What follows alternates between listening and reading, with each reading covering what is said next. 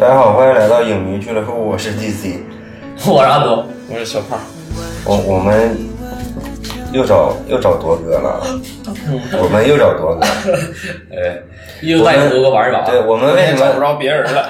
我我们为什么找多哥呢？是因为上次我们录完以后，我们的播放量没有啥变化。次我再多转几个群啊，起码没降。嗯，但是问题是，这个铎哥应该是我我们那个群里面看这个引入这个陈烟这个电影，应该是看的最早的。我最早，我当天就啊，那你当天就看了，但是那你没说。我没说。应该，那我觉得我见过是铎哥看的最早，那我觉得我看的最晚，嗯因为这个排片实在是太优良了，嗯，基本上都是完美的避开了我能够去看电影的时间。然后最近这个《引入尘烟》这个电影，嗯又突然红红红起来了，火起来了。然后呢，票房也是这个有一天这个单日票房逆袭，成为当天这个票房冠军，对还上了这个微博热搜的这个新闻啊。所以我们打算聊一下。最开始我觉得这个片子也没有啥太太聊的、太值得聊的东西，因为这个最近这个片子口碑是爆炸了。对，因为我感觉这个片子爆了，可能按照这个之前咱们的理解，可能看的人也没有多少，大概一两确实，他看的人没有多少。对，，大概也就一两千万票房，差不多了。现在多少？四千多万。现在好像过亿了已经过亿了啊现在已经过亿了。强。所以说这个再加上最近这个实在没有片儿聊，难道我们要聊断桥吗？范伟老师生生把这个一个犯罪片演成了喜剧。对呀、难道我们看我看的时候发现那个影院哈，虽然没有几个人啊，但是那几个人不时的发出一阵冷笑？那种就是就是那种很冷幽默的那种笑，对呀？你说我们要要聊啥聊什么呢？要不能聊断桥吗？其实你要当喜剧片看也也行，这 太喜剧了，那边太喜剧了，我给我乐的，我真也行。我真笑了，你知道吗？我笑出声了，儿子，那片儿所以我们就这这个录一期这个引入烟尘，然后，哎呀，关键我们也拖更了，这一个多月没录，所以我们录一期这个。然后小胖先说一下吧，你之前看的感说一下这个片子整体的观感，然后打个分数。我给十分。嗯观感观感这东西吧，怎么说呢？嗯。就是他让我看的吧，就是让我想睡，嗯。嗯，但是我还是给他满分嗯。啊，就是因为这个片儿，我是第一点哈，觉得这个近些年在这个院线里面，可能是因为疫情原因，嗯。就是说呢，可能是这种商业片儿很多，就是很少有这种作者电影出现。了。应该你看这几年哈，很少了。嗯就咱们以前像说的那种，像什么《平原上火焰》，或者说这些类似的片儿，嗯该就是没上的也没上，嗯或者该那啥也也那啥。所以说这种电影还是很少的，尤其是他讲了一个爱情故事，但是这个爱情故事呢，带着一点这种中年中年的这种残酷物语，是不是？残酷物语，它折射了就是现在就是咱们这个。它看似是一个就是发生在一个这种就是比较孤立的这么一个背景嗯之中，嗯但是呢，却处处处映射了现在的现实，看似很孤立，嗯但是呢，它很残酷。嗯呃，他想表达一种美，但是这种理想中的美呢，最后还是凋零了嗯啊，还是以一种就是比较意外的方式，比较出人意外的方式，比较那种像我们经常在新闻里看着的那种人走在道上，夸一下下了一个大石头给砸死了那种感觉，就是很很那啥，很很离奇也很平常啊，就是这种感觉让他这个李君瑞李瑞军嗯拿捏的非常好，嗯我觉得很棒。嗯，多哥呢？我豆瓣给五星儿。看完之后，确实我当天我是晚上看的，看的好像大概是十点档，就是排片是非常不友好了。刚开始上线的时候，确实是，当时几乎是午夜场就按集了，看完都十一点多了，回家，回家以后确实是这个久久不能平静。嗯，刚开始我看第一遍的时候，还没看出来这会儿结局，我但是我感觉那男的应该是自杀了。后来我回去搜了一下子，说有个细节他喝农药了嘛，是吧？喝酒吃鸡蛋喝农药了，但是我没看到那个农药那个瓶儿。刚开始看的时候糊涂，我后来就想，哎呀，应该是应该是他那个他走了，他应该他也随时走了。嗯完了这个我就其实我就我就想想，后来我把它归结成一种结合现在这个就。这为啥这个片儿，我觉得最近又又爆了起来了嘛哈？因为爆起来之后，它其实你看这媒体宣传的最最大的一个点嘛，把它列成一种苦难啊，苦难电影啊，就这种传达的这种苦难的苦难的现实哈，苦难的人生，就苦难的境遇。完了，现在不是这个，所以这个点导致媒体有一个有一个有一个聚焦点，完导致他这个片儿彻底在市场又又重新爆了一次。爆了之后以后，大家觉得哎，就有人就想就。因为大家变变成热点了，流行了之后，大家都想去看了，想补一补课嘛，所以导致后来它票房回可能后来又起来了嘛，是这样是这个过程。但我觉得这个苦难这里头其实就是 这个看着确实挺苦难的，因为我觉得这个，因为它它代表的是它，因为它这个呃拍摄的这个这个这个故事背景或者这个这个这个群体嘛，确实是又深入了什么中国最底层的一个农村的一个现实社现实情况，对吧？现实情况其实这个这个底层这个现实情况其实还是很残酷的。这个虽然电影这个结局不太好，但是我就觉得像这这种类似的故事，正天每天也也在中国这个各大地方在上演着，其实是这样。它我感觉像是一个，就是你看似它是一个，但是它的背景，它是一个架空的背景。嗯我是觉得，我是这么觉得。嗯就你不能说它是农村或者是乡镇，嗯或者说它这背景简单定义，它是一个就是象具有象征意味的一个背景。它并不是说我这个就是农村，因为它，你看它这个背景哈，它有城，有村，也有野外嗯漂泊，它更多有一种象征意味。嗯我是这么觉得，它既不是牧民，嗯，它也不是流浪汉，对，他也不是纯流浪汉，他也不是纯农民对，吧？他也不是纯农民，他就是一个那种带有一种象征意味的一种背景设定。嗯我是这么觉得。嗯，嗯，完了就是对，完了我就觉得就是这个从这个苦难这个角度来理解的话，包括就是就觉得这个整个影射到整个现在这种一个大时代的一个背景之下，其实就就是会会会想想想很多，就是就是觉得就是有时候会联系到整个人，就是个人来讲，就是在这个整个时代面前的一个命运一个一个转折，其实。就是有很多，就是就是，我觉得这个他这个电影里头还有一些其他的一种隐喻，其实也是一种可以去发散的一个东西。就像就像你跟那个小胖说的，它是一个，他把很多这个其实你它不仅仅可能表现这个农村这种结构，或者是这这种这种这种这种状态，可能它也也影射着一种人在有很多人。一些人在社会中的一种架构，就跟这个对跟他是一样的，这个社会结构是一样的，只不过是他是以这个他的身份把这个电影拍出来了，但是其实每个它人是以我感觉是以这种爱情片儿做外部，还有它内部这表现的是种什么呢？是一种现在这种新时代下的一种阶级对立，还有就是那个啥，就是一种贫富对立、嗯阶级对立，然后还有这个就是一种阶层对立。我觉得是不是有这种可能性？但是你别管是怎么样，它最终结果是人的对立，嗯，对吧？小胖，小胖其实刚才说的就是我 部分想表达的观点，就是首先我我并不认为这是一个爱情，嗯。就是说他有两个 男女主人公嘛，嗯。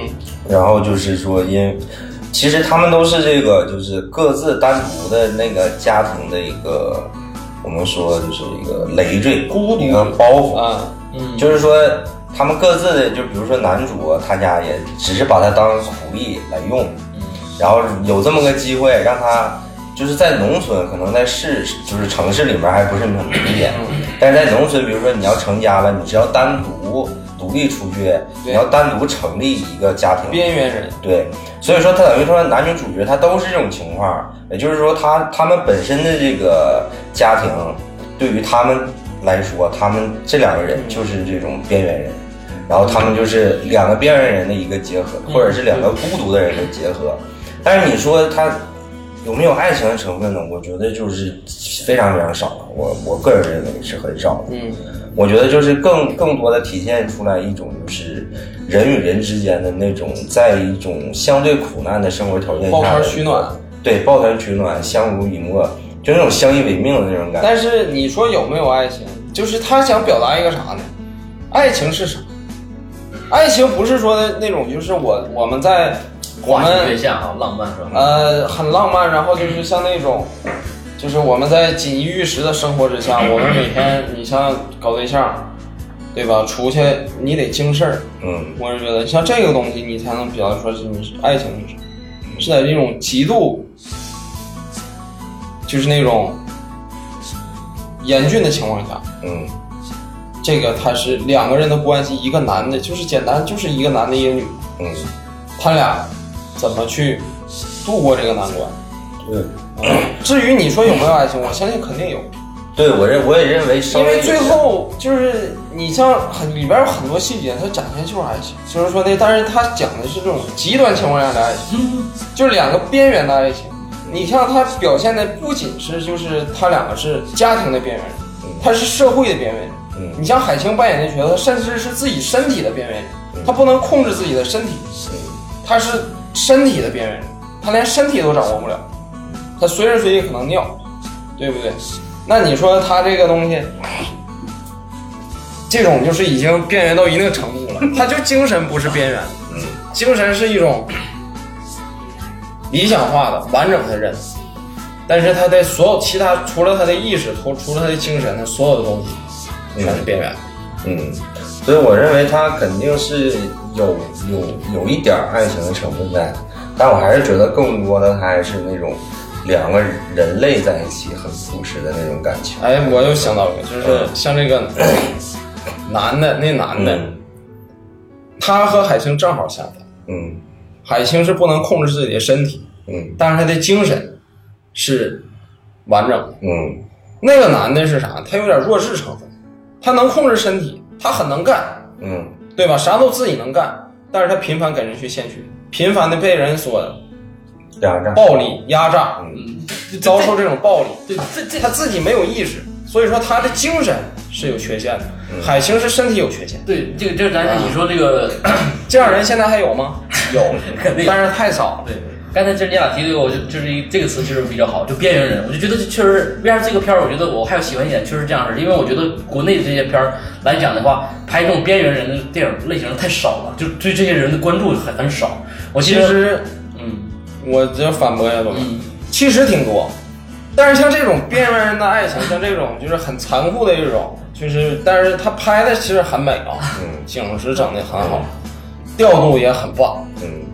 但是他太残酷了，就是你看着他这个越美好，两个人越美好，你就觉得他妈的越残酷，真的，因为他背景设定的太棒了，太惨了，操嗯，德哥你继续吧。对，我觉得这个边缘人物，我觉得这就是因为就是说，反正我感觉就国内反正对这种小人物这种电影能够拿到荧幕上，或者是能够大大家都能够散播开来的这种电影还是还是很少的。因为这这就让我想起了好多年前韩国拍了很多这种边缘人物的类型电影，就特别多，包括李沧东啊拍了好多这种类型的电影。我就比较也喜欢比较李沧东嘛，都是非常平凡的人，但是他们每个人的故事其实都有非常非常心动和感人的一面嘛。我觉得这这种这种小小这种就这种边缘人物电影，我觉得应该多拍一拍，因为让让身边的人能够了解到，是是还有一这这种群体的存在。我觉得这也是一个也是个普及嘛。其实后来我就说这个电影也能上，也是这个我也没想到这个演演演演这么极端条件下这样也能上，也也算也算一种突破吧。就是演那种演那种极端条件下，就是大家都都吃吃不饱饭的那种条件下，也也能在这种现在这种大片上能上，我也我也我也这点也也挺意外的，我觉得啊，和这个和这个和这个和这个宣传可能还有点还有点这个这个区区别。那还有就是说，他刚才那个小胖说的，他他这个男的这个这个这个智力上有点问题的人，我觉得这个这就属于，其实也也不能说他有智力有问题，我觉得他可能就是被这个社会就这这类型的人，他被社会压榨的实在太严重了。他其实就是，其实其实我觉得他就是很很，他是一个其实本身应该是很正常、很善良、很很很自然的一个人，但他他这个人呢，在这种社会下，就这种各种观念和利益的扭压之下，他就不得已不妥协。其实他就这样的，我他从小他就是在在这种环境下长大的，所以说他他本身就他的不具备用反抗的精神。当然了，他本身其实，如果你说他软弱也好，说他弱智也好，或者说也好，也有可能又又又又，咱们咱们说那个啥，那个看有时候人看不下去了，说为什么非得给那个那有钱人献血哈？但是他其实他本身的出发点是想帮他们全村人要钱，不，他是以这个出发点，他去主动去献的血，对吧？他不是为了自私，他也不献，他也没有没有他那他，也是弱智，是，就是以咱们理解，他。对，也就是说，他能为集体付出个人。对，在现在这个时代看，对就是我刚才说那个弱智，可能是有点讽刺的意味在里嗯，对面。，明白。明白他是一个太过无私的人，他是没有个人。小胖的意思就是咱们那个老百姓讲，就是聊天的时候，这个人有点傻。对对对是是，但是说这个傻呢，其实是如如果说你咱们说就是反过来看，这个人的傻，其实就因为社会的坏把他变傻了。如果社会都是好的话，比十其实哈，对这个我听老师，你说，就是我觉得社会嗯没有问题，你说啊，社会是风清气正，社会是积极阳光。我们这处在这个时代没有问题，问题在哪儿？比社会更大的架构是时代的问题。嗯，对，时代包含社会，嗯，因为时代包含无数个社会，它包含你中国社会，嗯，包含你西方社会，对吧？包含你什么印度的社会，这个时代的问题。我觉得还有还有一还有一个层面是人的一个性格问题，就是说，当有这样一个人在你生活的周围的时候，这个人性啊，你不能说人性它善或者是恶，它就是人性。嗯，就你比如说电影里面那个情节，就是应该是他哥哥吧，就来找他说那个我我儿子结婚，然后要拉那个行李嘛，然后搬新房。对，沙发，然后说我要是雇两雇车呢，哎一百多块钱没有说雇车我一车吧装不下，对两车。两车还装不满，还浪费，所以呢你就帮我运一。下，然后你会发现这就是人性。如果没有这个人在，你说他会怎么办呢？他可能就雇车了，这个雇那种雇那种货车就拉 货拉拉就拉过去了。但是问题是有这样一个人，他的人性就会想说，他会想到这个男主就这马有铁，他就会想说他他是轻易的他没有，他轻易就不会拒绝。他明白，就是说我去找他的话，你就我还是他亲戚，他不会拒绝我，这就是人性。对，你说这个很有意思。你会发现现在很多，你像咱们看的院线电影啊，嗯，就很少会出现这样的，嗯就是你说的找个拉的拉拉货那个，嗯这样的人很这样的角色很好很少出现。这样人你不能说的说他坏，嗯或者说说他怎么样，他就是那种我占你点便宜，对对对对，我能蹭你点我蹭你对点儿，对对是这样的人。对，就是这种感觉。而且这个人是很多这样的人呢。对就是现在你很多现在就是拍的，就是说啥呢？这个电影它表现的不是真实，它表现是一种真实感。嗯什么是真实感？你生活中这样的人多了之后，你把它抽象出来，形成一个角色，嗯，真实感就出来了。所以说，为什么现在很多人追捧这个东西，或者是口碑爆炸，就是他表现了很多这样的人。献血那个老板，嗯，你不也是这样的人？他能卡你点儿，卡你点儿，对对就是我能，哈，我能压压榨能压着你来，我就压着你来，我能炸你点儿，炸你点儿。但是还有一个问题就是说阶层不一样，这种就是我们现实当现实生活当中这种像男主这样的人啊，嗯，他这种人就是他的那种抗压性特别强。嗯我们有句话叫这个麻绳净挑这个细处断，命运就专挑苦命人，就是这种意思。就是说他他的承受苦难的能力特别强。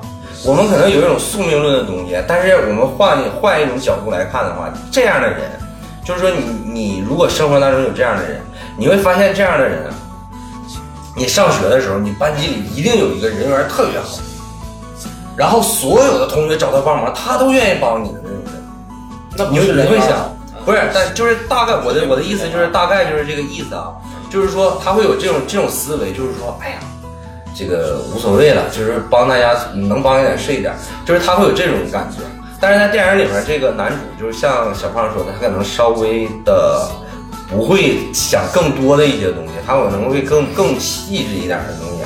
他但是这样的这样的人就有一个照亮别人。对他就有一个问题，就是说，当他可以去承受一些东西的时候，他你就会你就根本就发现不了这个人的存在，就是他一直在承受。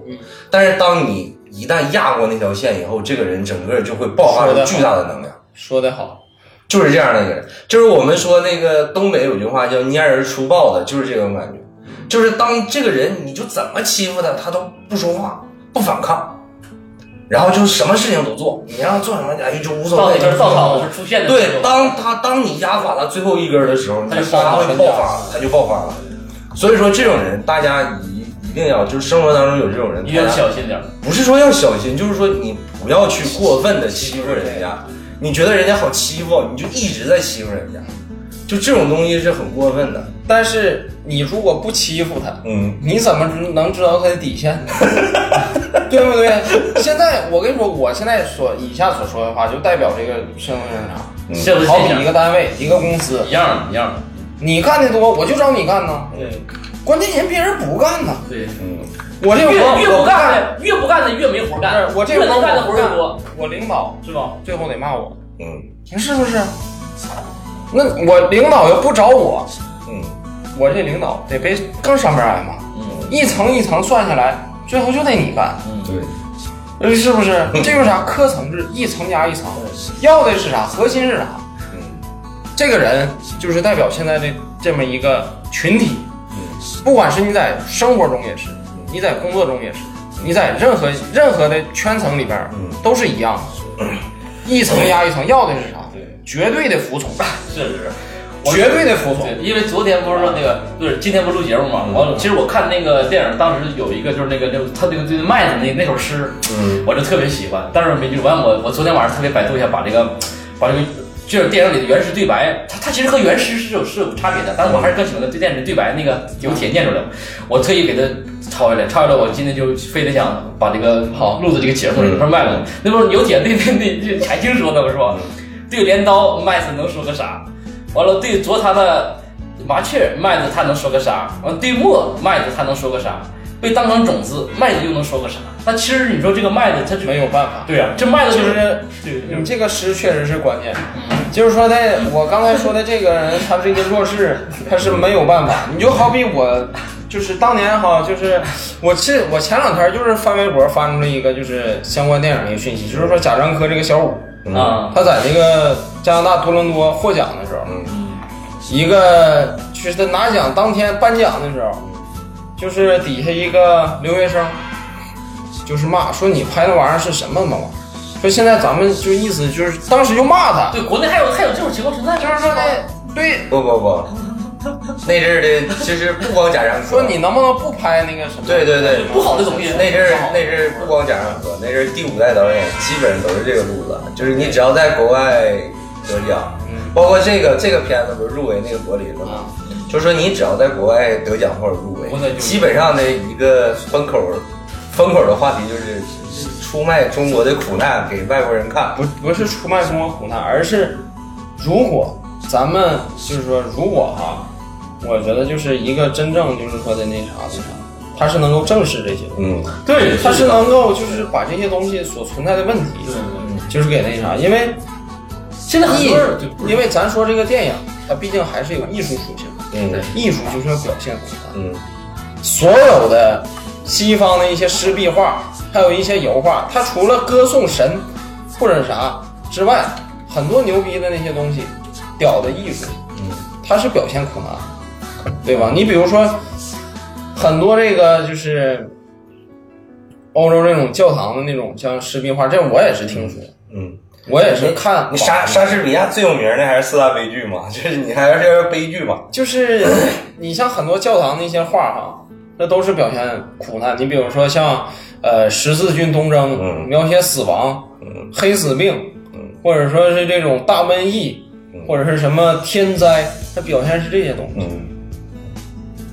那我觉得其实艺术它真正作用是你表现这个苦难，然后让让人觉得这个是它能起到一个正向的反馈作用。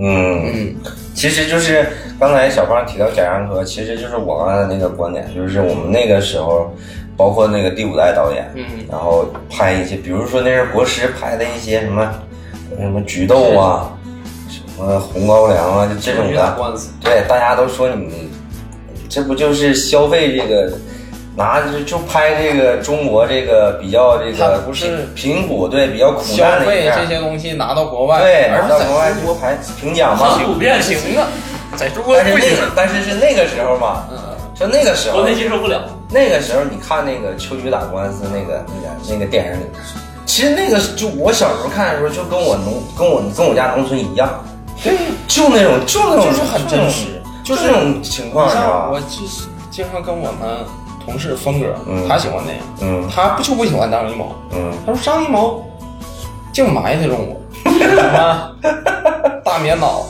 嗯。大大裤裆长的那个全是那玩意儿。如果有机会可以让峰哥对对对。录一期，对，所以峰哥很喜欢这个。对，所以说就是，那我们还可以换一个角度想，就是说，嗯，都已经到这个二零二二年了，我们中国还有这种地方吗？就像还有烟尘这种地方吗？说几亿人没坐过飞机，其实这其实那都不重要。其实我觉得刚才小胖说的一点是很重要的，就是说这个片子到底真不真实，就绝对是不是绝对真实，就是说是不是象征性的，它不是绝对真实，但是它有，这是我的观点，它不是绝对真实，但是它有绝对的真实感。对，这个是最重要的。哎我觉得小胖这句话说的很对，就是说你一直在纠结这个片子到底我们现在的中国农村到底是不是这样？嗯我觉得没有什么意义。对，你非要纠结，你说他不是这样的，你举个例子，我我还能举两个例子，他是这样的，那这不就抬杠了吗？那就没意思了。对就好像你就好像我们今天喝这个水，你一个人说好喝，那我还能找十个人说不好喝呢，那你这个东西就没意思了。我是觉得网上因为这个片儿呢，因为口碑翻红了，嗯这个是很好。但是你像网上这些评价，我其实从来不在意，嗯我只在意我自己评价。嗯就是说啥呢？我是觉得评价这个东西，嗯它是就是一种，就是说怎么说呢？规训。嗯，我又要聊那个话题，就是说呢，福哥说的规训，对，它最重要的一个方式就是啥呢？评价，嗯。评价机制。嗯。咱们所有现在所有东西都有评价机制。嗯。咱们看电影，看豆瓣儿会给这个电影打分儿，嗯。它会以一种很清晰、很明确的方式，五分儿、十分儿、八分的方式呈现出来。嗯。包括咱们一一说这个电影，像咱们的一开头说打几分儿，嗯。你就是在评价这个东西。嗯。但是真正的东西是不需要评价。咱们古代当没有，就是以前的社会啊，嗯。你就不用说以前的社会，你就是改革开放之前，或者说新中国成立的时候，嗯。咱们中国相对于国际来说还是比较闭塞的时候，嗯。他没有评价这个东西给大家。你会发现，就是说呢，就是我对一个东西的好坏，对于这个物体或者说有生命的东西，没啊没有生命的东西，这东西好坏它没有这个概念，它只能说这东西好吃不好吃。嗯那时候也没有好吃不好吃啊，就是吃呗，就吃的不错。对不对？但是小胖说的这个观点，我觉得相对来说比稍微极端一点。我觉得就是所谓的这个，你你之前你前半段我是能明白你那个感觉的，但是其实就是有的时候，包括我们看电影也好，或者是对一个人或者是一个物品做一个评价也好，其实我觉得就是说你 去要求这个评价的标准到底准不准确，我觉得就有点过分了。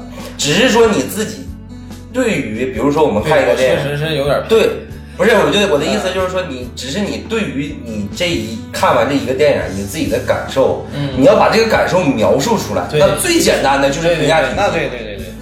然后就是，但是你说啥？像咱们生活中，你像咱们那个我这个单位评职称，嗯你比如说你们，像私企可能会有这什么考核、年度考核，嗯，绩效。呃，绩效这个这个啥，都是以什么方式呈现？包括你这做这工作是以什么？以是以数字方式，对对对是一种很精确的。对，这种的。但是我就想说啥意思？就是《引入尘烟》这个片子，嗯，它表达的并不是一种很精确的感觉。对，咱们现在所有的这些院线电影，包括一些商业电影，它会给你一种很精确，这个人做了什么，他已经这个剧本已经设计的很严格了，就是你人物的每一个动作，其实现在你都可以用一个量来计算，就是说这个东西它的烈度是几分，对，或者是我可以给他打三分，对对对。然后下一个动作，假如说烈度是两分，对。再下一个动作烈烈度是三分儿，嗯把这些分加一起，最后来一个爆发，能达到的效果是几分？它是都是叠加的。但是《引入烟尘》这部片儿，我跟你说，它所有的情绪链路绝对不是叠加或者递减的，它是用一种非规范化的一种手法去表现这个就是人物的动作，包括情感。嗯，这我觉得是挺好。嗯，其实小胖刚才那个说的这个，我我还是比较有感触。嗯，就比如说单位评职称这个事儿，它有一，它肯定有一些硬它是性标准。分儿。不不不，你听我说，它肯定有一些硬性标准。嗯我举个例子啊，比如说，呃，我们就说老师，嗯，比如说你要进这个职称，作品对你肯定对你，比如说你要发表过，比如说你要发表过论文，几篇论文，你比如说你要教一个教一一门科目，呃，超过多长时间，咱就比如啊，因为咱也不懂具体的这个，咱比如说它肯定是有一些硬性的标准在的，但是这个时候微妙的东西就来了，比如说只有一个名额，但是有两个老师，这两个老师所有的硬件都一样，就是我们说这个，比如说几篇论文，嗯教多少年，这个教龄多长时间，比如说大家都一样，这个时候你就会发现，他的这个评价标准就会从这个具象变得越来越虚，就是从一个具体的标准，从客观变成主观了。对，从一个具体的标准变得越来越虚。我们就举，只我们可能说的有点极端啊，但是大家应该能明白我说这个意思。就会当你会发现，在一个单位也是，比如说就是一个部门经理有两个候选人的时候，这俩人都差不多，这个时候标准就会越来越虚无。就是说，他会从一个有有很很明确的一个标准，然后逐渐转向到一种他没有标准的东西。你比如说你我我失败了，你成功了。你比如说，你看吧，这关关键职场在于啥？功夫在室外，你知道吗？对呀、就比如说你成功了，我就会一直在想，你为啥成功？到底为什么呢？这个标准到在哪儿？就是你比我强在哪儿呢？因为你没没有必要知道，嗯就是说的就像马有铁一样，嗯，他没有必要知道输在哪儿。就像你刚才念那首诗，他输在哪儿？有的是，有的是他，就是一个麦他子，就是外他就是麦子，嗯，悲剧，被人吃的，对被机器碾压的，悲剧就是他就是个麦子。有的时候就是你还没到知道的那个等级，对，有的时候还不够格。有的时候你不管是人也好，还是物品也好，就是你只你只你只是去承担一定的功能性，对，不需要你有思想性。嗯，对，其实对，其实为啥我喜欢这部？对，你就是其实就是我们现在的社会在逐步的就想让我们所有的人，上级成为或者是我们在这个海平面稍微偏下的一部分的这些人，他就要求你是这样的人。就是我只需要你有一个功能性，一个行动性，这个但是你不需要有思想性。这个你说啥呢？就是在六七十年代福柯提出一理论的时候，嗯那个时候相对好一点，现在还不如那个时候。嗯现在是啥？那个时候是你有一个规范化的评价，你起码能知道这个事儿。嗯就是咱刚才说的那个，你刚才说那极端例子，他能知道这个问题是存在的。嗯现在是你不知道，咱们作为底层生活的人，嗯，咱们不知道很多的一些东西。对，或者就像这个世这个宇宙似的，人们发现了暗物质，对吧？就是说咱们这个是用这个什么粒子引力和暗物质，它们相相制衡的结果，形成了一个世界是一种吸引在分离。嗯。这两种力互相牵制的世界。你像这个多哥，你应该知道，咱们现在这个时代就是像有很多就暗物质，嗯，就是有很多暗物质，而且宇宙中的暗物质是绝大多数，咱们对呀、这你小胖这么说，其实就是我我理解的意思，就是说比这个就是只要求你有功能性和行动性，没有思想性，比这个更可怕的是，你自己觉得你自己觉得你其实有思想性，其实你没有。对，其实你有思想被塑造出来。对对，像马有铁，这个他为是更可怕你会想想过吗？马有铁为什么会，就是说的，到他今天这个结果，他为什么会知道我就是一个麦子？嗯其实他连麦子都不是，他就是那个小细胞。嗯麦子你还有就是说的，起码饭吃进去了，对吧？你让人感恩戴德，你说这我吃饭了，养活我的生命，不能浪费粮食。他帮那么多人，别人有尊重过他吗？只会三番四次的压榨。或者或者是我们换一个角度讲，他可能，呃，怎么说？就是从某某一个层面上来讲，就是当我们说有有有一个人某一个人他有点傻的时候，嗯，其实换一个角度讲，那个人他其实可能就是活通了，就我们老话说就活透了，对，活透了。他对很多事情已经看透了。对对对，但是他怎么看透的？他可能会经历很多，嗯这个就不一样了。但是有一，我感觉有有这种可能性，就是特别是马有铁，我觉得他就有这种可能性，就是说他对于生活的一些磨难，他已经透了，对，就是那种毫无希望，每天只是机械的活着。你会看这个电影里面啊，就是他每天都在干活，嗯，对，然后基本上全是机械式的，就这种感觉，就是每天白天了他要工作，晚上了他要睡觉。而且他活透的一个证明是啥呢？他其实你遭受这么多苦难，但是他还是很乐观。嗯他其实是一个乐观的人。嗯，对，他是你假如说，但是这个乐观来自于哪儿？来自于海清那个角色的介入。对他其实也就是说啥呢？你是苦难的，假如说有一个人能了解你的这个东西，嗯那你就是快乐的。嗯现在很多就是说他描述就是这种啥呢？人和人嘛，你是什么情人也好，还是怎么样也好，有个人能知道你的这个东西，嗯这个是最重要的。对，我对我就如果说别人不知道你的苦难，不理解你，不能跟你产生共情的话嗯，那你这个人就会一直活在这个深渊。罗哥刚才讲的？对，我就说嘛，就这就这个了解嘛，确实把这个人性的一个，就把那个就是说，真正就是让那个有铁或者是海清这个角色，他们感受到生命的意义，或者是找生命的意义就在于别人能，就是你能找到他们的一个和你的同类对产生一种吸引，对对对，产生一种情感的连接，这个就是生命的意义。其实你看他们生活的很，其实你说生命有啥意义？没啥意义，但是但是你能通过别人找到意义。赋予你意义。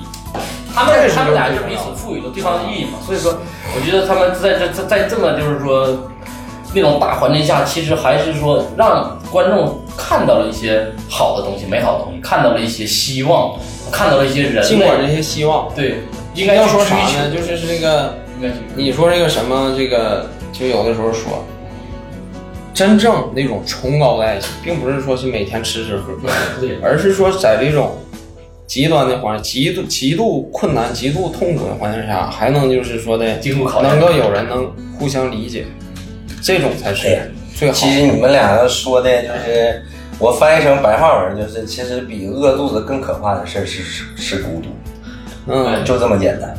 就是你会发现，尤其是当你一直孤突然有一个人来，你觉得你不孤独了，嗯突然这个人走了以后，你会对更加对真正的爱情就是觉得真正的爱情绝对是孤独的，因为什么？因为这个人一部分死了，对你有他的时候是一种状态，你没有他的时候，你必然是孤独的，这就是真正的爱情。你要是如果说他不在了，你还没有孤独，不光是爱情对，所有的感情都是一样其。实有时候是这样。所以我们还是就是话再说回来，我们再聊点美好的东西。我觉得这个片子像小胖刚刚开场的时候提到，他的摄影给的还是真是挺挺好的，嗯把那种农村风貌拍的还是挺漂亮的。嗯，然后你会发现他拍一些这个男主跟女主在这个劳作的这个画面的时候，有那种构图上有那种美感有那，种田园对，就是有一种田园生活啊，田园牧歌那种感觉，稍微有有一些那种感觉给我。还有那个刚才铎哥说麦子那首诗的时候，就是拿那个麦子印了一个花嘛，在一个对那个我那个也是这个短视频，还有他们在雨雨里边把那些砖被浇了，对对对然后他们还在里边雨中打闹的那个。这个印花就是短视频这个宣传这个非推广推的很多的这一段视频，就印花的这个。然后像刚才小胖说的那个，就是救那个砖的时候，那个是我是那个在那个那一段的时候，我是第一次有想哭的冲动。就是他前面累成那样了，然后弄了一些砖，然后说要下雨，然后两个人拿着仅有的那些能能避雨的东西给那个砖盖。哎呦，那个场景的时候，我就突然就觉得你会，发现，就是这个已经太苦，对呀，就就是是这个已经太难了。这怎么已经说太难了，怎么能到这种程对，怎么啊就这样呢？就是我觉得就是，哎呀，他而且关键是，你知道之前那个情绪累积累的，就是说他们从被迫从各个房子搬出来嘛，嗯然后最后他们下定决心说建一个自己的房子，所以要才要弄那些土砖嘛。对，你会发现就怎么这么难呢？这个事儿就。哎呀，当时我这心里就非常酸的那种感觉，就觉得哎呀太难了。所以说苦难是有等级的嘛，他表现电影表现尤其表现苦难，因为我觉得这个片儿就是说和以前的那些，你比如说的活着这种，嗯就是表现很苦难的这种片儿有一拼。嗯，我觉得就是近些年，起码近些年，就是这种院线电影里边嗯很少出现，当然像这种结构的苦难。但是活着的，呃反反正反正我个人还也比较喜欢活着，我觉得活着就是更更更我想说的意思就是，他近些年很少出现。对，很少这种电影了。你看咱们好多年都没有看着这种电影上映了嘛，他旧砖的时候还不是最，对，最后他们房子被已经觉得就是 这个没有希望了，救砖没有希望了，索性就躺平了。嗯，这个是我非常触动我的点，就索性在雨里就躺平了，玩了，开始。对，要这种是我最触动我的一点。不，我觉得这啊这这点反而是一种乐观精神，就像就像刚才说的，就是说印花的手里的麦子，它是一种没有办法，啊是，但是我就觉得这这是一种反观嘛，就是你看人嘛，就是你看人人最后其实不管是你在苦难也好，在那个各种恶劣的环境下，最后其实你回归自己来讲，其实你还是有选择的。就虽然外面狂风大雨，我所有的一一切都徒劳了。可你可以放松心态，我不 care 你，无所谓嘛。明天我继续垒砖，对你还可以，大不了从头再来。对吧？其实这也是一种心态，也也是一种，就是说，我们说白了，就是一种最后之后，你还可以去选择无视它。其实你人还是有选择权的，不管你是有铁，你还是海星，你不管你身体残疾还是你你各方面，你说你老是被欺负，其实无所谓，对吧？我还是只要我活着的一天，我存在一天，我就有可能从头再起。这是乐观主义者。对，这是一种乐观主义的，我觉得这是一种表象。但是最后呢？对，是最后影片结尾呢？对，结局结局是这样的，但是说这个他这个，你看这个电影为什么它吸引人嘛？它它就就是有这种，它有就是印花，它是个浪漫嘛。虽然说他们两个人在那么物质贫乏的一个环境下没有花朵，而且就是说就是如果你说拿它当爱情电影看，你看我几乎你看不到任何有男女之间的这种身体接触。从这个海豚他一开始，他的腿，他的这个下半身，嗯，它是一种残留，你就能预料到他最后的死。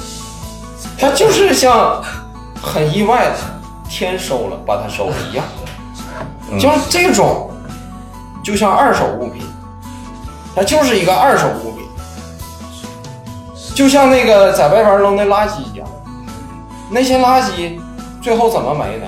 最后怎么被粉碎的？有很多那些垃圾，它不是被旧物是这个垃圾处理厂粉碎的，但是它是被风化、被风啊、被雨啊、被一些自然的东西、自然力量给消灭了。人也一样，是的人也他就是一个二手物品。对他最后的结局宿命就是被天收了，但是我就说吧，你不管一手知道吧？咱们正常相对讲是一手，那一手不也被天收了吗？你不殊途同归，你所有人都会被天收了，你每个人受的这种命运是不一样的，对吧？好人还有可能出意外呢，所以我就你算二手物品，但是我就觉得你起码就是说就，是我说这个话是，就是故意是用一种比较气人的方式。没有，但其讽刺其实小胖小胖说的，其实我觉得比较接近于导演想要表达的一个东西，因为你会发现，这个海清那个角色就是他死亡的很突然，而且导演可能是就像像流浪狗一样的死掉了。导演可能就是故意的，根本就没拍死亡过程，嗯，他只拍了个结果，啊，对，就是死了。没拍没拍，没有啥结果，对，他就是死了。他只拍了个结果。嗯，就说明他就是导演想表达的，就是说像海清演这个女主角这样的人，她活着的时候都没有人关心，她怎么死的也根本没有人关心。对对，我觉得导演可能想表达的是这种，这是我只是我就是像垃圾一样被丢掉。了。但是你说的，就是如果说我们想让一个这个社会环境也好，还是这个人情环境也好，嗯。变得更好，嗯。你得先解决最困难那部分。嗯。就是你，包括你做那，你你什么做什么事儿都是，你把所有的一切都做完了，嗯。你就还像这个街道似的，你会发现街道他妈的很干净，但是你去西江那他妈垃圾处理厂的时候，还有那么多垃圾，芦梗在好在那扎着呢，嗯，怎么处理？我问了，你说的，没法他妈的说没法处理。我说这个咋处理是咋整？他说处理不了，只能在这堆着。你得先把这个东西解决了，你才能解决后顾之忧。嗯你去病得去根儿啊。还有，还确实还有那么多对人生活在他妈的苦难之中是，他永远是这种感觉，就是啥呢？虽然有这个啥苦难或者啥，但是吧，这个东西还是要乐观一点，是要往上想。对，其实我觉得就是很多人导演他妈的埋在土里了，真的，他真的上不去了，埋起来了。但是不是他们自己不努力，他是没有没有办法没有真没有办法没办法。不，但是我觉得这个也是现在就是大家讨论的一个一个一个、嗯一个观点嘛，就是说像那个铎哥那天说他看完了，完了我说看咋看怎么样，他说看的比较抑郁，我就说生活都这么难了，你还要看这种电影，就开玩笑嘛。嗯但是我觉得可能很多人都会这么想，就是说我都已经我活的已经这么艰难了。我还要看这种电影，这么艰难的一个电但是影吗？你用看这种电影最好的地方在于啥呢？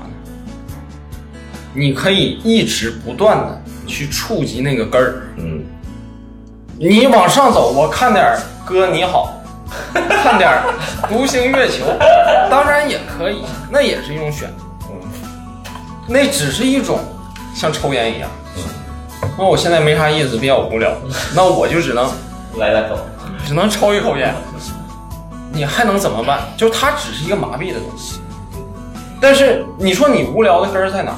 你要想解决这个，恰巧我认为，你想要这个通过另一种东西去催眠你自己的人，他恰巧你不能解决实际问题，恰巧是那种，就是那种悲观到极点的人。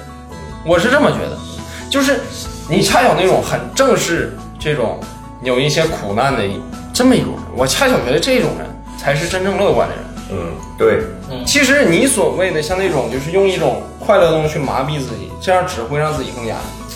但是问题是，我觉得小胖说的这个比较高端了。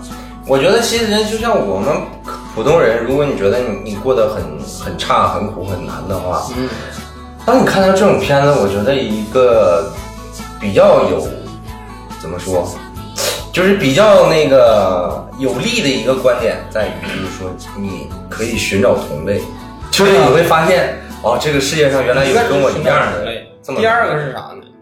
你是能理解，就是说的比你还苦的人，对是还有还有这样的人。对呀、然后反向就会激励你，你看人家都苦成这样了，还在坚强的活着，你说你也努努力呗。你这人家都这样了，但是你会看见男女主角就是每一天都在劳动，你也可以说他不劳动的话可能就饿死了，但是你也可以说人家一直一直在努力的活着，对吧？所以说这个东西就看你怎么理解了，那你怎么理解都可以嘛。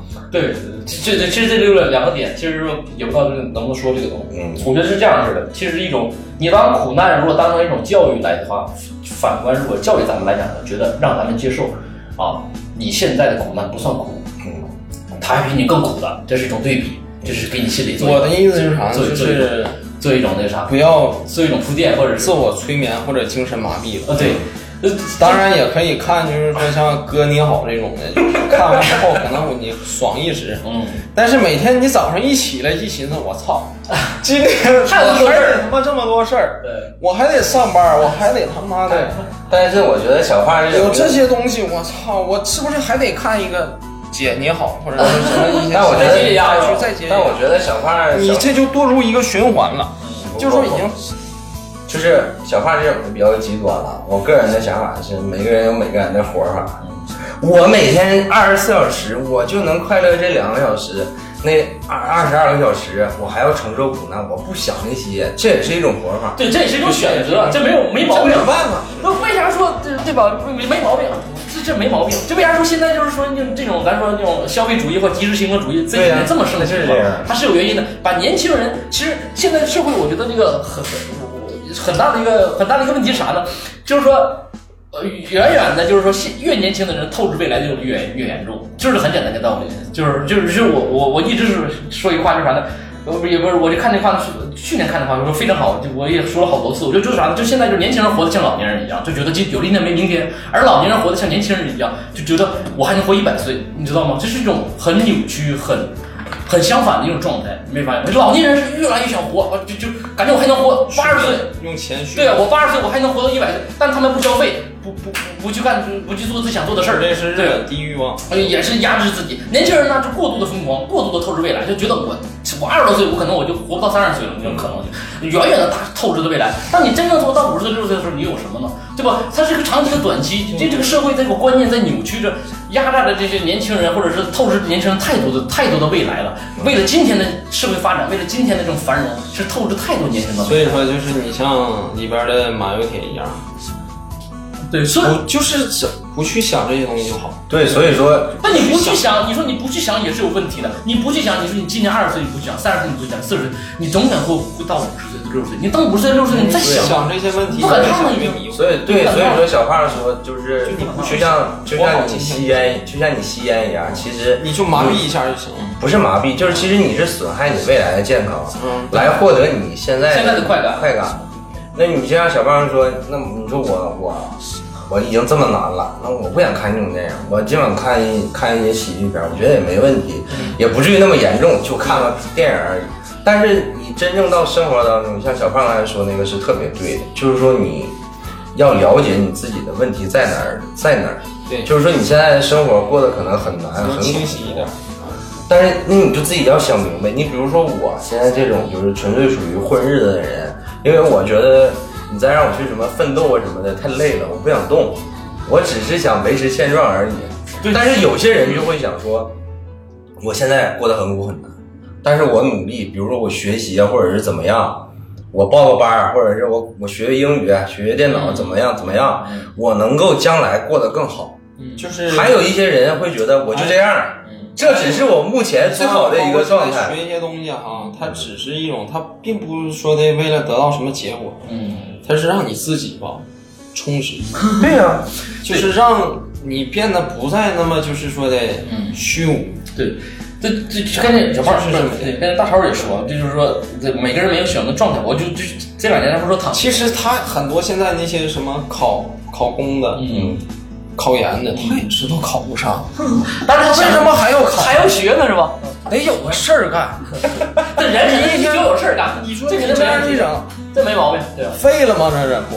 但是我就觉得吧，你看大家伙也说的，我就说，我说这这回这你看躺平嘛，其实是两个观点嘛，说有人就是躺平，但我就觉得躺平其实不是毛病，也不是说问题，对吧？看你怎么去躺的这个事儿，对不对？你选择躺平的同时，是你选择了不跟他们去卷，对吧？这是一种，也是一种想法。不是说纯躺而躺，就是说我彻底啥也不管了，我什么也不努力了吧？你可以选择躺平的，你还是保持你原先的生活状态，你没必要就非得加入他们那个特别卷的一个状态，因为关键的一点，对，你现在特别卷嘛，对吧？就像以前说我可以正常下班，啊，现在这每个人都是每个人都加班俩小时，你也可以选择加班，你可以选择不加班。我选择不加班的，我就是相对来讲关键非常躺平了。关键就是不是不是说你有问题，就是我理解问题关键在哪儿嗯？不管你是选择看这种苦难电影，还是选择看那种麻痹神经的电影，嗯，快乐就行。有的人像我，我越看那些裸露的东西，嗯我越快乐。那你就是有这种人，苦难的裸露不是苦难的裸露。对，不是别的身体的裸露，精神的裸露。也快乐，精神的裸露。精神裸露、身体裸露都可以。就我就喜欢看这种，嗯，我看这东西我就感觉快乐，就快乐，对，能有有刺激。你，共通感，能刺激。能产生共情，对对，能刺激。那对不对？那我就喜欢看这种，嗯，那就是快乐了。你像大超说那种，什么就看喜剧片开心麻花，我就是快乐，快乐那也可以，就是让自己快乐一点。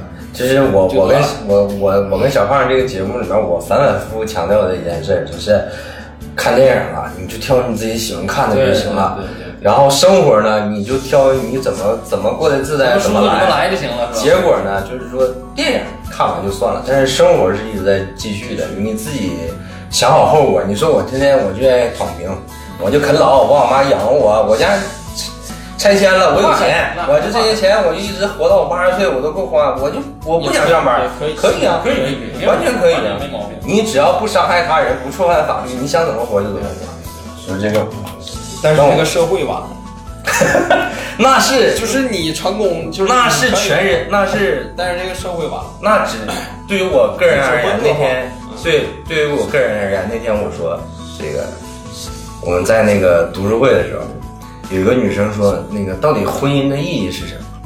然后我当时特别装逼的说，我说婚姻的意义就是为了人类的未来，就是你听我说，就是人类。不管你的文明有多灿烂，你的经济有多发达，你所有的一切，你要繁衍，对，你要繁衍呀、我你要有人去继承这些东西啊，你要你要就是你这个物种要一直在存在呀、对吧？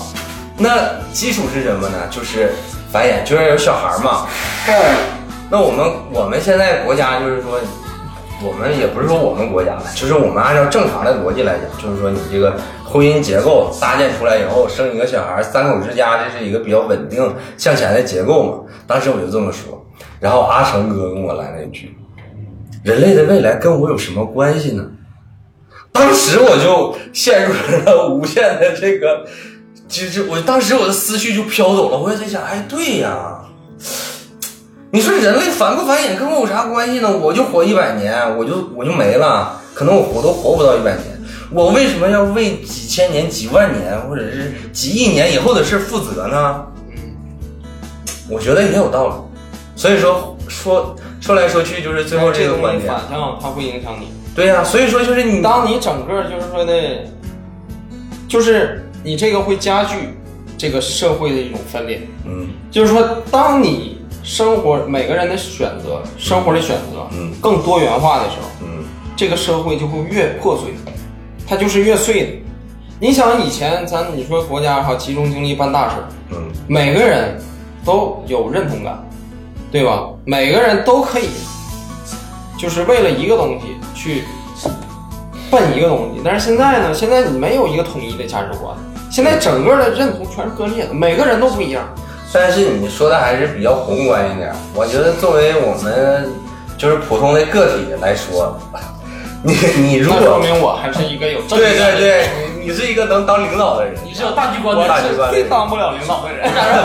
有格局的人。对，但是我就觉得你每一个独立生活的个体，就是说你我要不要为那么宏观的事业去负责任，或者是贡献一份自己的力量。我觉得我是我是这样觉得，就是大家受教育也好，肯定是要像小胖说的这种的，我们要为了建设社会主义而奋斗。嗯，但是问题是我他妈有的时候我他妈就不想奋斗了。这这种东西你只要自己想明白了无所谓，我是觉得无所谓。现在是这种。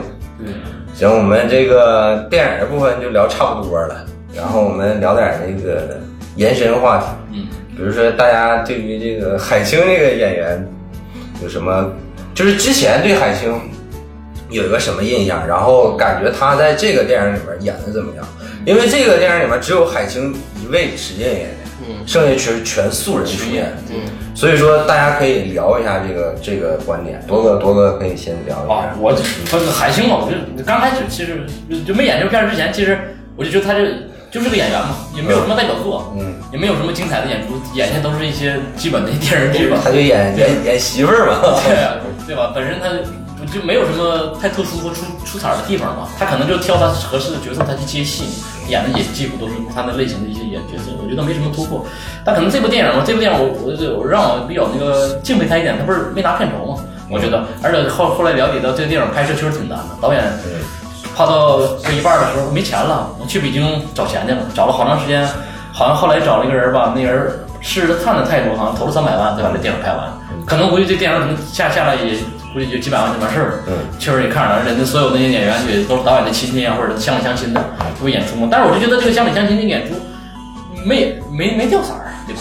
演员不知道海清逊色逊色啊，有铁有有演演的不好吗？对吧？不是，他反而是就是现在的有一些观点是，反而海清在这里边表现的是最不好的。对对，你专业的演员会会会有一种那个刻意的这种这种，所以说我就觉得海清对他演演那个片儿，就从表演的角度来讲，其实我没有看出什么太大的太大的。如果他让我佩服一点，可能他就没拿片酬。我觉得这一点还是对这个导演对这个起码这个摄制组是有帮助的。如果他再拿片酬，我估计可能这个片儿更好拍。不，他如果要片酬的话，导演也不会找他。这 是最简单的，因为没钱。是小胖而且而且他能我接同意多哥对，而且他能接这部戏，证明他也是有想法的。因为就是一个演员，你就是再演技再好，演这种电影的时候，你就会发现他理解不了啊。嗯，他有些东西，你像有一些没表情、动作了，或者是他没在那个细节的东西，他理解不了啊。他没人，他没有生活感。你只有说是真是这个脱离反反倒我感觉这个用素人这个，嗯我觉得是很好的一个选择，嗯，因为你就是找这种土了咔嚓的这种，呃，更能说就是导演想呈现的这种感觉原始对。原始这种感觉。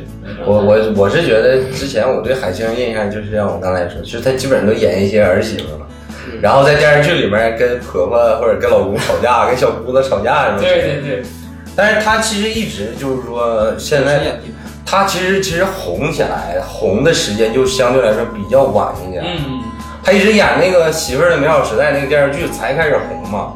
他之前演什么双面胶啊、蜗居这种的，他一直都不是那么红嘛。对对对，就演完那个时代以后就红了嘛。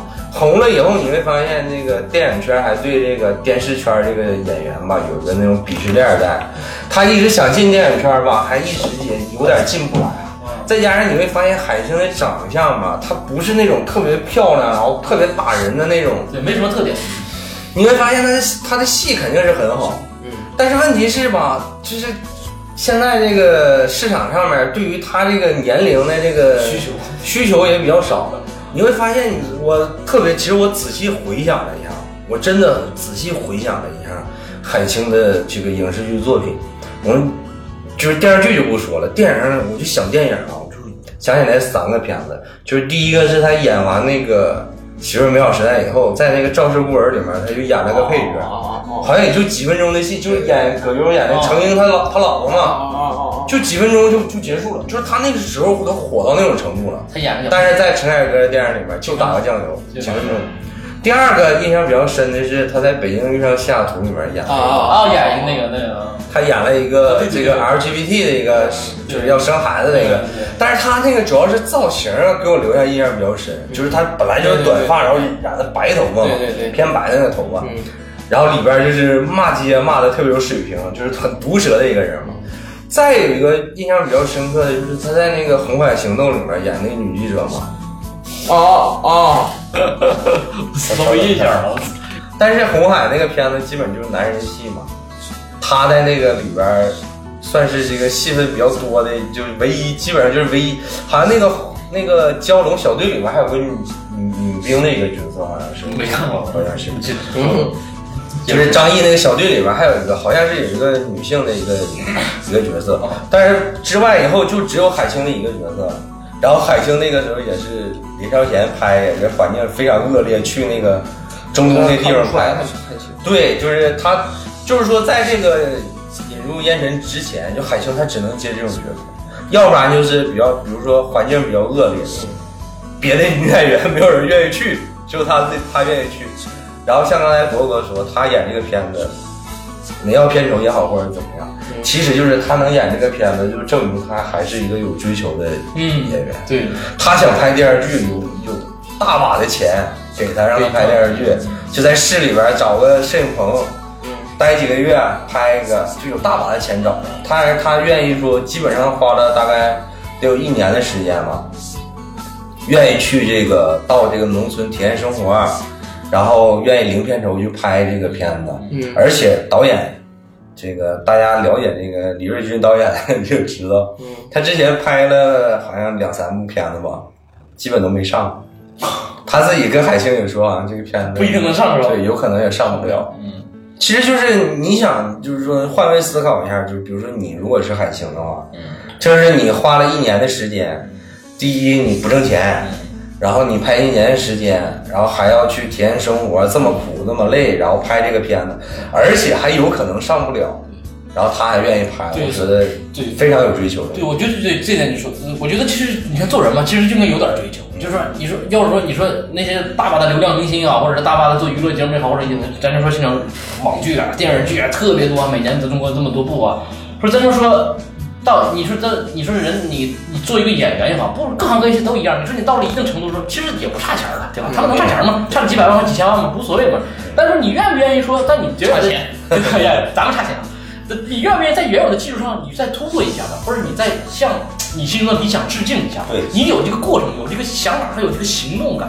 因为而且海清他有的是他常年是对于这种艺术片儿他还是有偏好的，对嗯因为他常年是福尔斯特的评委，对，而且另一所以说他其实对于这种艺术片儿或者作者电影呢，他一直以来就是还是比较青睐的。就向往的。而且另外一个角度上来讲，就是说海清，你不管他算几线艺人，他大小是个明星。嗯，这个片子有他，将来卖片儿的时候，咱不说去院线，就是卖片儿的时候还能相对更好卖一点。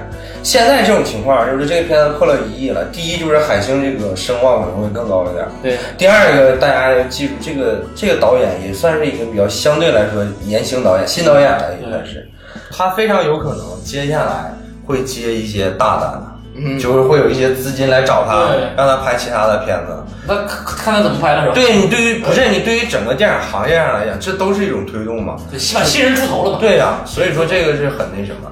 但是现在就是还有一个观点，就是说觉得海清演的就是不太一般般不太好。我是觉得吧，就是他们最开始拍婚纱照那场戏吧，你会发现海清确实是演的稍微有点不太好，就是他还是有那种。就是那种的那种对职业演员那种，就是他下意识会找镜头，装劲儿在里面，他下意识对他下意识的他专业感在里面。对他知道镜头在拍他，他想要演，他还是有那种劲儿。但是我觉得从从这个中间到后半部分开始，我觉得海清演的已经非常好了。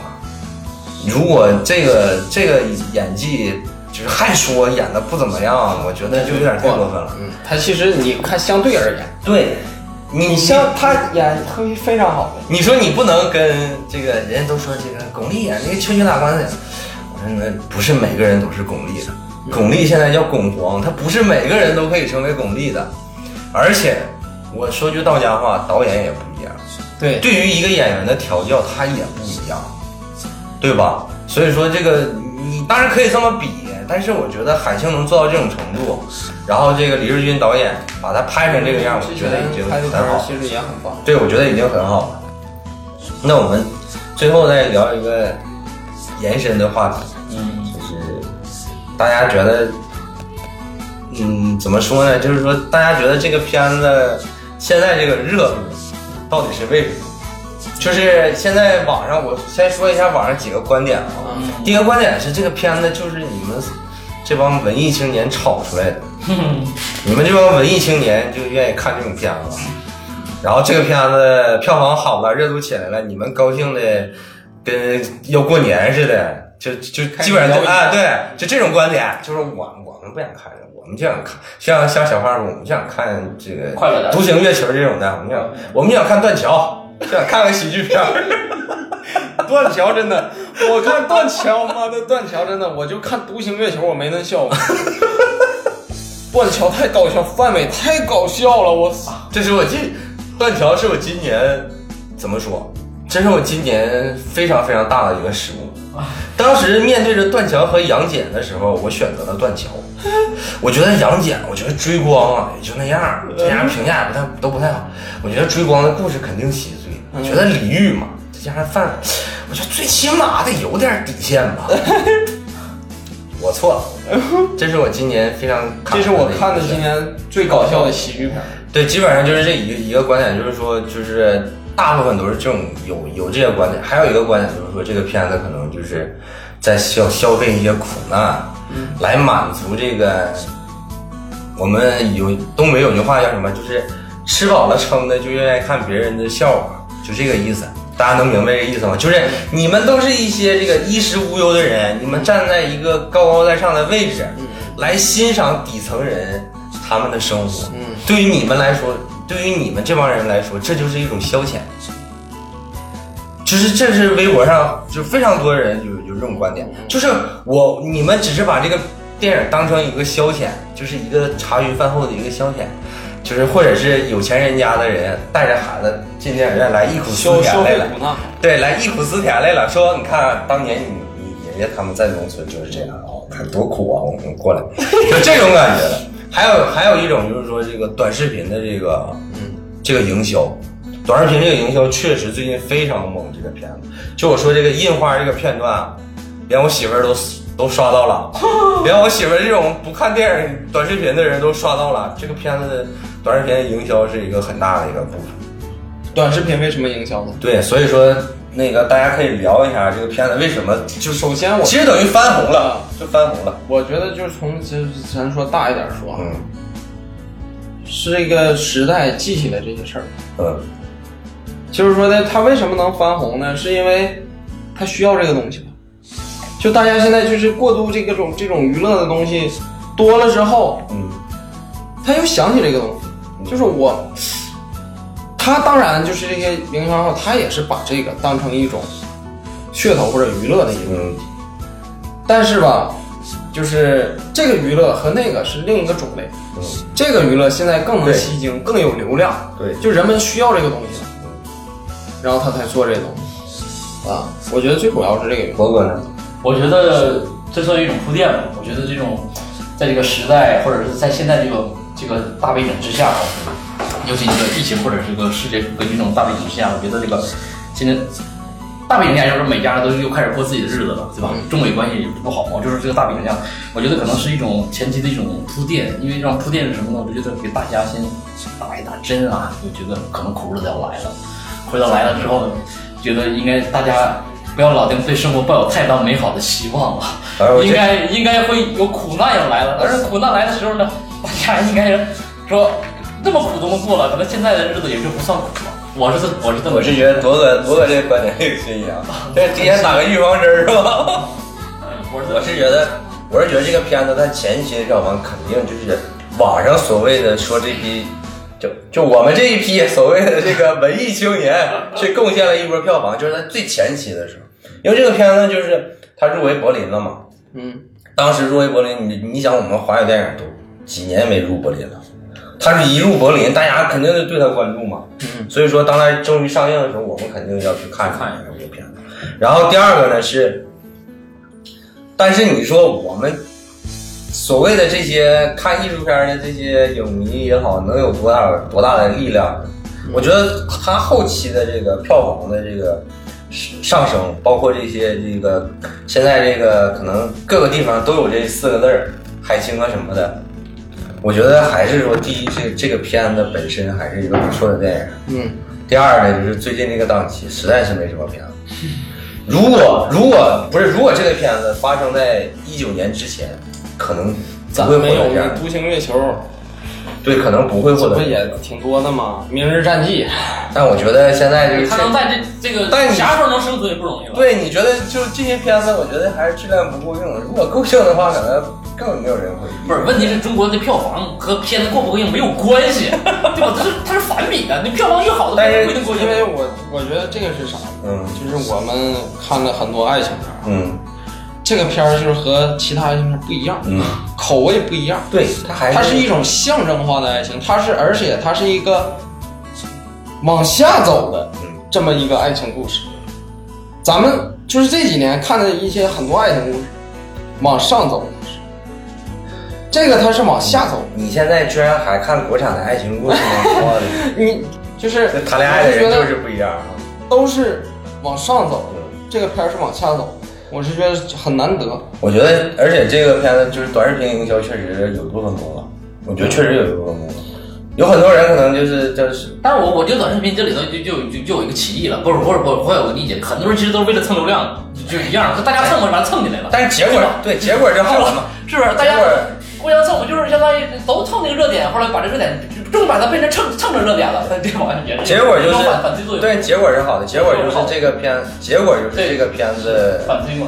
挣钱了，嗯，对，它成本也就几百万，它现在就是说，这这个社会对这个现在这个时代哈，对于这个苦难的一种潜在的认同。嗯，他可能有的是骂这个东西啊，你这个东西性啊表现过，他其实心里，他首先是。对这个东西产生一种潜在的认同，嗯，嗯，然后他才去骂。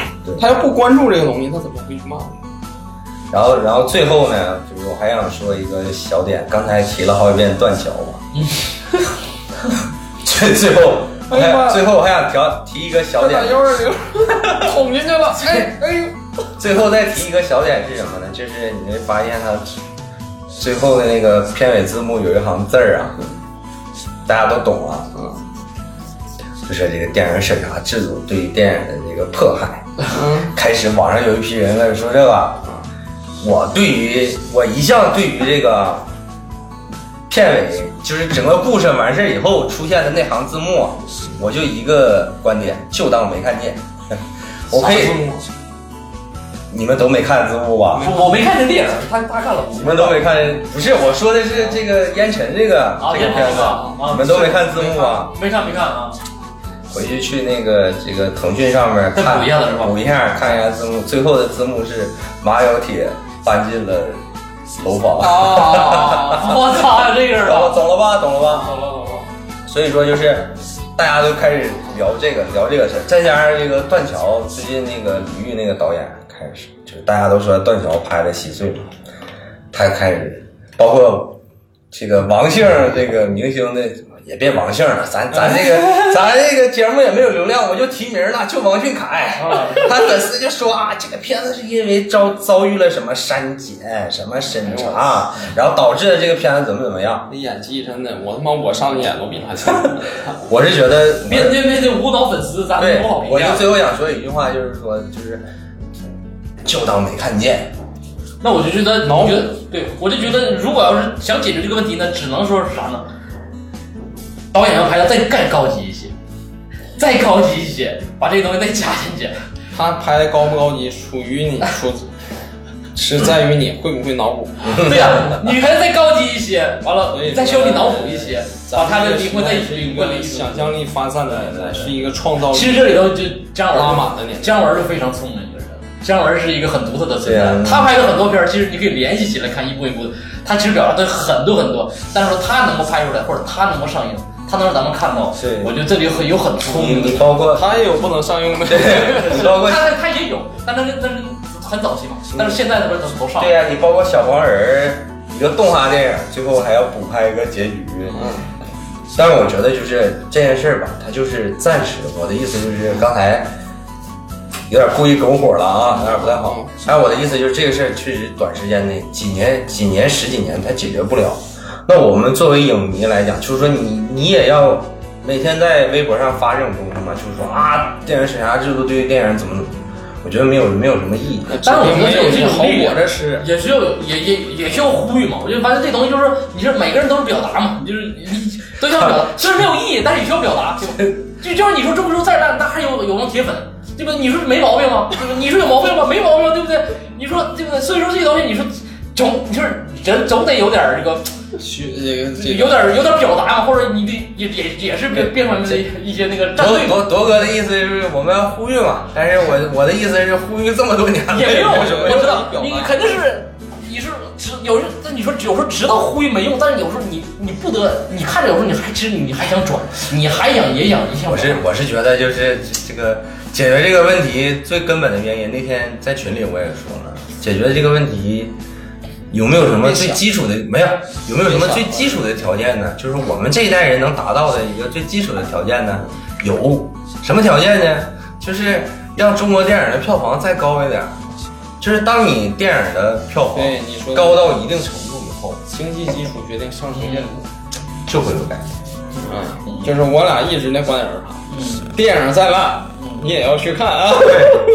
所以就是说，大家尽量能支持就支持，支持没啥持，真的就是你真喜欢电影的话，你就去支持对支支持支对持。对是，你这这这这绝对是没毛病。对太对了。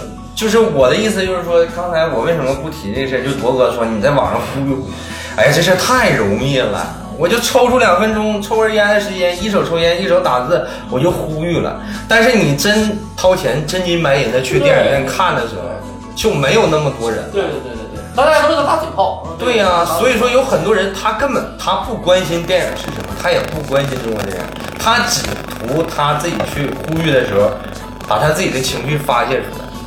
他根本就不关心电影，他也不关心中国电影，他根本不关心这些东西。而对于我们这些真正关心电影的人来说，就是这些人对我们毫无帮助啊。而且非常容易起反作用，明白这个意思吧？嗯，行，那我们这期就录到这儿吧。好，反正能能说的不能说的都说都说了反正我会剪的，没事，我会剪。好，再见再见。